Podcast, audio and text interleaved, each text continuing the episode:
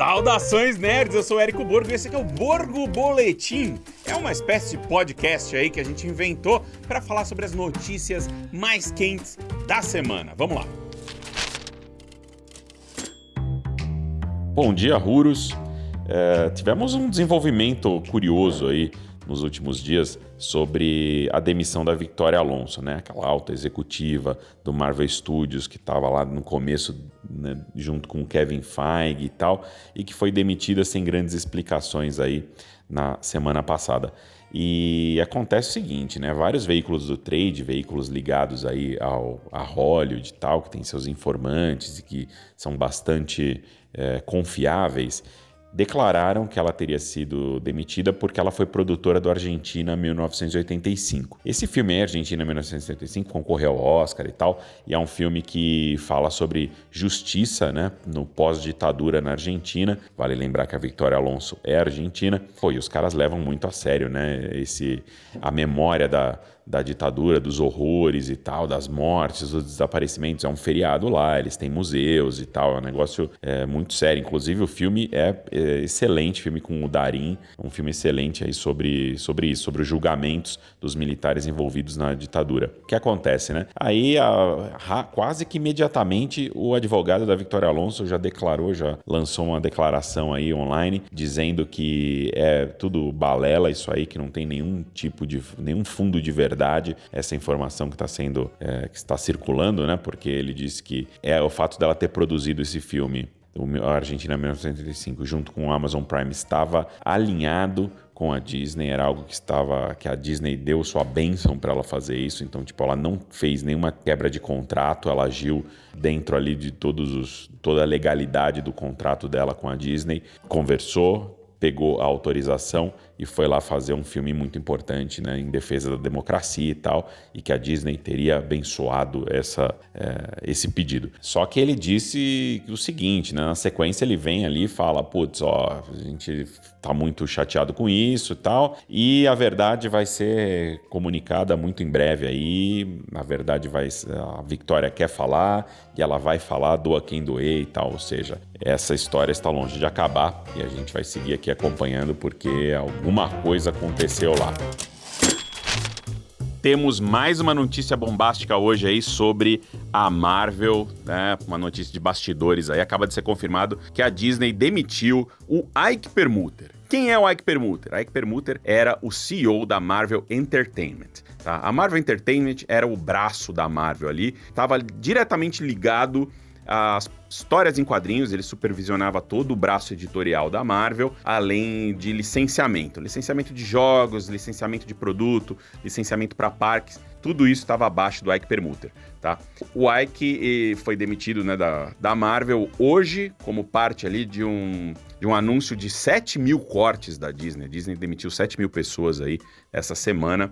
É uma estratégia deles para reduzir os custos da, da empresa, né? Eles querem, pretendem reduzir, acho que em até 5 bilhões e meio por ano, alguma coisa assim. É bizarro, um negócio assustador, assim, essa, essa demissão em massa na Disney, mas o Ike Permuter, ele é uma figura icônica dentro da Marvel, tá? Era um cara com, com o qual o Kevin Feige tretava bastante, porque o Permuter, no passado, ele cuidava das adaptações para as telinhas, tá? Ele, ele era responsável por tudo da Marvel que saía em streaming ou, enfim, adaptações não ligadas ao cinema. Quando o Kevin Feige conseguiu ali unificar todas as adaptações embaixo do MCU, aí o Ike Permuter saiu e foi ser o CEO da Marvel Entertainment. Então, acho que desde 2019 ele não ele não atuava com a, com a Marvel, com o MCU. Agora, a importância do Permuter para a Marvel era muito maior, tá? Porque no passado ele que foi o responsável por vender a Marvel para a Disney em 2009, né, por 4 bilhões. E antes disso, ele já tinha relação com a Marvel desde a década de 90. Era o cara que dirigia a Marvel ali quando eles precisaram é, capitalizar ali o mercado de merchandising, vender direitos, licenças de todos os personagens da Marvel para saldar dívida e tal. Enfim, era um cara muito importante, um cara icônico dentro da Marvel, né, nessa parte de merchandising. E sei lá o que vai acontecer agora, quem que vai assumir? Será que essas mudanças aí, esse todo esse turbilhão que está acontecendo aí na, no Marvel Studios, né? Teve a saída da Vitória Alonso, agora tem a saída do Permuter. Como será que isso vai impactar no cinema, nas séries, no licenciamento e na Marvel como um todo? Não sei, saberemos em breve.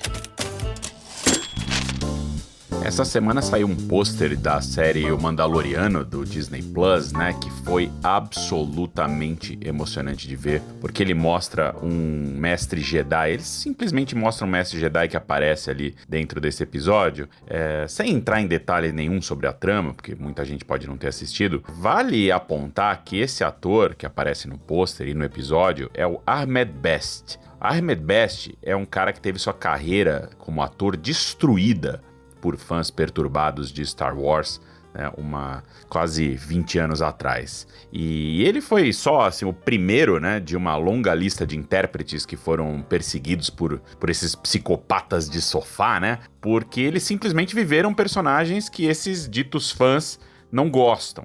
No caso do Best, ele viveu ninguém mais, ninguém menos que o Jar Jar Binks nos episódios 1, 2 e 3 de Star Wars, né? Da trilogia do George Lucas. A Lucasfilm, ela estava tentando já há algum tempo, né, se retratar com ele, né, fazer uma, uma espécie de reparação, e ele estava aparecendo como um, esse mestre Jedi que se chama Kelleran Beck, num reality show infantil de Star Wars no YouTube da Lucasfilm. Tava lá aparecendo, tava ok, é, é um negocinho ali, é só um, um prêmio de consolação, vai, mas que agora finalmente ele ganhou o espaço que ele merece. Mas vamos lá, né? Ok, já já era insuportável. Lógico que ele é insuportável. Claro que ele é insuportável. É um personagem horroroso. Mas qual que é a culpa do Armes Best nisso? Nenhuma. Tá? Nenhuma. Eu, inclusive, aplaudi ele de pé numa Star Wars Celebration, é, em que ele apareceu, subiu no palco, e, o, o aliás, o público todo levantou para aplaudir ele de pé é, envergonha ali pelo que os nerds conseguem ser, né? Isso não é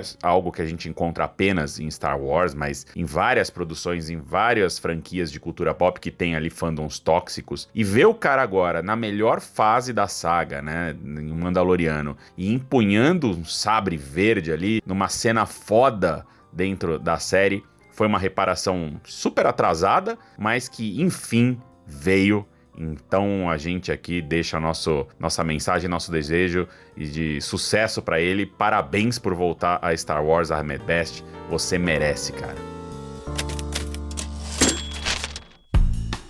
Sessão de micronotícias da Marvel, porque para quem sentiu falta lá em Homem-Formiga e a Vespa Quantum Mania, da dupla formada pela Hannah John Kamen e pelo Lawrence Fishburne, né, que viveram ali a Ghost e o seu pai, o Bill Foster, saiba que os dois estão confirmados para retornar ali ao MCU. Isso assim vem depois de vários boatos, né, de que a Hannah John Kamen teria sido cortada do filme dos Thunderbolts. Ela foi categórica recentemente ao afirmar que ela segue no filme, que ela vai estar tá lá e que não pode falar mais nada sobre isso. Já o Lawrence Fishburne, né, o eterno Morpheus de Matrix, ele andou falando demais durante uma entrevista né, de John Wick e ele revelou que estará em What If, a série animada, né, do Marvel Studios, mas não como professor, né, não como Bill Foster, mas sim vivendo o herói Golias que ele vive que o Bill Foster é nos quadrinhos. Outra novidade legal é que o Charlie Cox, ali ele estava fazendo um painel numa convenção no sábado, ele disse que o Matt Murdock pode ter um novo interesse amoroso na série Demolidor e ele insinuou também um uniforme diferente para o super-herói. Então, será que enfim a gente vai ver aquele DD no peito, né? Ou é pedir demais? Já o James Gunn comentou a duração de Guardiões da Galáxia 3, né? Que está sendo falado aí que vai ter duas horas e meia, mais ou menos, de filme, o que o transforma no maior filme da série dos Guardiões da Galáxia, dizendo que essa duração ela foi necessária para conseguir terminar ali os arcos de todos os personagens dos Guardiões da Galáxia e que ele disse também que nenhum segundo foi desperdiçado nessa duração aí. Enfim, tem uma grande expectativa por esse filme dos Guardiões da Galáxia, né, o volume 3, porque, enfim, né, a gente tá precisando aí de um capítulo realmente incrível aí no MCU. E nada menos do que 15 anos depois de viver a Betty Ross em O Incrível Hulk, a Liv Tyler vai voltar ao universo Marvel no cinema. Ela vai reprisar o papel né, do interesse romântico do Bruce Banner em Capitão América Nova Ordem Mundial, que é o novo filme do Capitão América, agora com Sam Wilson no lugar do Steve Rogers. Isso faz total sentido, já que esse novo filme ele vai ter como foco, né, ou talvez como grande antagonista, aí a gente não sabe direito ainda, o general Thunderbolt Ross, que é o pai dela que agora é vivido pelo Harrison Ford. Fica a dúvida, né? Se o Mark Ruffalo vai aparecer no filme, né? Porque a gente quer ver esse climão aí, né? Dos dois separados 15 anos. E uma outra novidade quentinha é que finalmente temos a data de estreia de Invasão Secreta, a série do Disney Plus, que foi anunciada para o dia 21 de junho de 2023. E o Invasão Secreta vai ser uma série de espionagem, ação, aventura, tal, que vai colocar o Samuel Jackson, né, de volta como Nick Fury, e o Ben Mendelsohn como o Talos, né, que se conheceram lá em Capitã Marvel, juntos é, investigando uma facção de Skrulls, que são metamorfos, né, que se transformam em qualquer pessoa, infiltrados na Terra há muitos anos. E não deixe de dar uma passadinha no Instagram da Cinemark Brasil, porque saíram vários trailers legais que você pode assistir lá. Saiu o trailer de Elemental, que é o novo filme da Pixar. Tem ali os personagens principais como elementais, Elemental do Fogo, da Água, da Terra e do Ar, filme que sai no dia 15 de junho. Saiu também o trailer de Trolls 3. Trolls 3, que é a continuação, né, o terceiro filme da franquia, chama Trolls 3 Juntos Novamente. Tá cheio de referências legais aí a Boys Band. Chegou a hora das estreias da semana. E dessa vez é sem risadinha, porque só tem terror e suspense pra minha tristeza. Tristeza. Você poderia me auxiliar nessa missão extraordinária? Pois não. Mais empolgação, você me ensinou com mais empolgação. Quero um saudações nerds, por gentileza. Claro, Laís, vou ajudá-la. Vamos lá. Saudações nerds. Perfeito. O primeiro é O Exorcista do Papa. É um terror com Russell Crowe que conta sobre um padre especialista em exorcismo do Vaticano que realizou mais de 100 mil exorcismos em sua vida. E agora eu já fiquei curiosa porque eu quero saber quantos desse é por dia, sabe? Queria fazer uma conta. O que, que você achou? Nossa, eu vou fazer essa conta agora porque esse filme não faz o menor sentido. 100 mil exorcismos, né? Porra, na vida. Mas se tem dois demônios na mesma pessoa, conta com um exorcismo ou dois? Não, conta como um exorcismo, né? Tá bom, então você Eu vai acho. fazendo. Vai fazendo a conta aí, a gente vê no final. e o próximo é Sombras de um Crime, um suspense do Liam Neeson. Eu quero falar Nelson. Gente, é o centésimo filme do ator. Então a gente vai ter que prestigiar. Então um detetive tá meio falido lá quando uma mulher aparece em seu escritório. Ela tá em busca do amor da vida dela, que sumiu do nada, sem deixar pista nenhuma. Mas enquanto ele tá desvendando o mistério que ele aceita, ele descobre que mexeu com uma família bem rica e poderosa. Aí eu confesso que achei a sinopse um pouco genérica, mas o Érico já veio defender aqui que, né, faz parte da essência do gênero. Ah, me parece um filme de. que é uma. revi- Tá um filme que tá revisitando o cinema no ar. Assim. Que esse tipo de estrutura, tipo, ah, o cara decadente no seu. O detetive decadente no seu escritóriozinho. Eu estava na minha uma tarde decadente, pensando na vida, quando de repente ela entrou pela porta. E meu mundo, mu- meu mundo mudou imediatamente. É algo sempre assim, sabe? O cara tá ali decadente no seu escritório, mesa de ma- madeira, ali com o pé pra cima, Pouca luz, pouca luz, a luz Aqui. entrando da janela. a luminária verde clássica. E aí entra, tipo, um super mulherão, assim, pá! E aí a vida do cara muda pra sempre. Tá muito com cara de filme no ar. E foi baseado num livro que fez bastante sucesso. Então vamos conferir como ficou essa execução. E a direção, uma coisa interessante, é do Neil Jordan. Neil Jordan, eu adoro Neil Jordan. O próximo é A Primeira Comunhão, um filme de terror espanhol. Esse eu fiquei curiosa, mas vai ficar só na curiosidade mesmo, porque eu tenho medo. Como vocês sabem. Se passa na Espanha no final dos anos 80. Então, uma adolescente chega, né? Sempre assim, uma novata numa pequena cidade, na província de Tarragona. E aí ela tem um amigo que é super extrovertido, o Reb. Aí eles saem numa noite pra ir numa festinha, só que no caminho de volta pra casa, eles se deparam. Ai, imagina essa cena já, uma menina segurando uma boneca, vestida pra sua primeira comunhão. E aí que o pesadelo começa. O próximo que tá dando que falar, o Urso do Pó Branco, da Elizabeth Banks. Sua estreia como diretora, correto? Corretíssimo. E eu vou contar pra vocês a história que inspirou o filme. Então, em 1985, dois caras estavam num avião traficando cocaína da Colômbia para os Estados Unidos. Só que aí a Polícia Federal achou o avião e começou a monitorar. Então eles saltaram de lá com a droga nas costas. Um sobreviveu e o outro morreu, porque o paraquedas não abriu. Só que um urso, coitado, achou o pó branco e ele morreu de overdose, gente, que dó.